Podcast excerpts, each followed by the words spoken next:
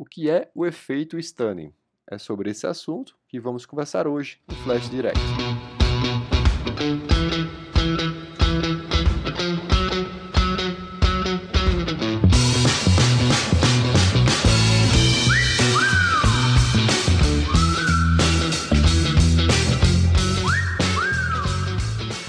Bom, pessoal, o que seria o efeito stunning? É uma possível redução na captação tireoidiana do iodo, mais precisamente o iodo 131, utilizado para iodoterapia nos pacientes com câncer de tireoide. Quando é que isso pode ocorrer? Uma situação clínica que para exemplificar. Aqueles pacientes com câncer de tireoide, em especial câncer diferenciado de tireoide, que realizam previamente a PCI diagnóstica e em seguida vão ser submetidos à iodoterapia como tratamento complementar.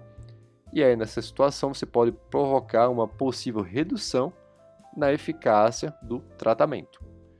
Qual o mecanismo de alteração que justifica o aparecimento do efeito Stunning?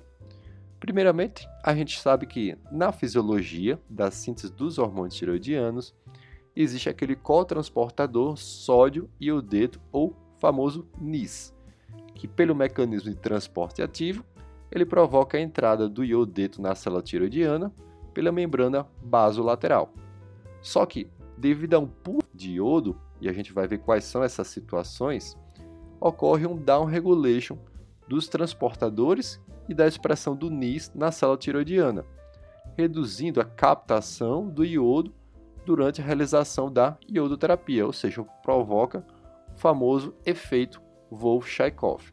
Quais são os fatores de risco para o surgimento do efeito Stunning?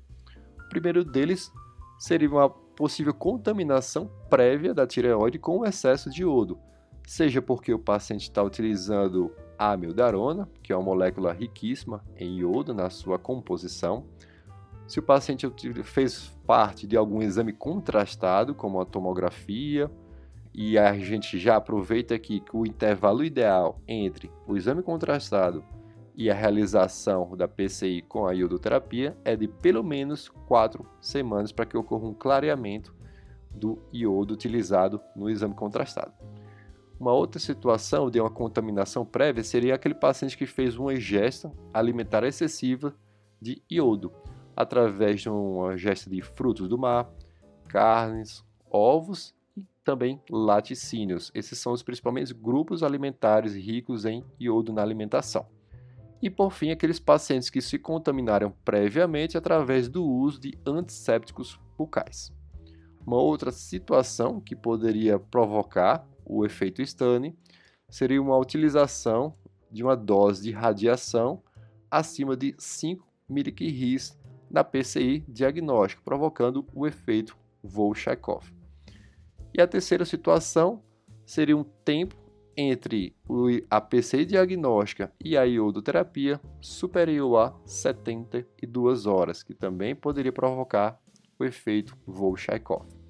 É importante lembrar que em pacientes utilizando amiodarona, o tratamento com iodoterapia ou a realização de uma cintilografia diagnóstica por uma suspeita de um bócio difuso ou um nódulo autônomo pode estar inviabilizado pois haveria uma competição com o iodo frio presente na molécula da droga.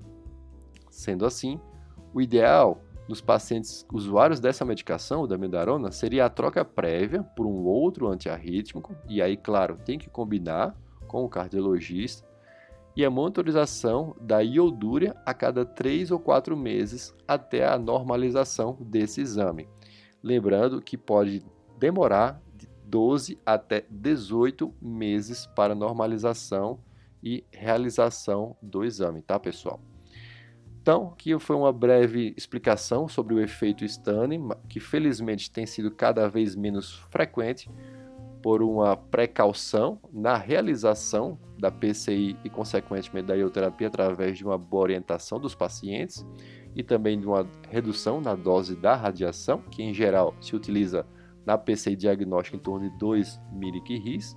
Espero que vocês tenham gostado do, dessa explicação e desse Flash Direct e até a próxima. Um abraço, valeu!